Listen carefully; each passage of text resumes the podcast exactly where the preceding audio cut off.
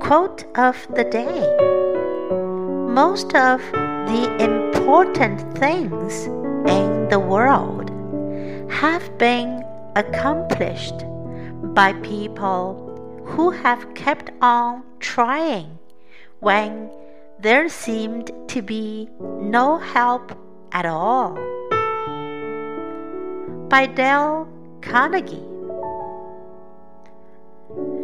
Most of the important things in the world have been accomplished by people who have kept on trying when there seemed to be no help at all. Word of the day. Accomplish. Accomplish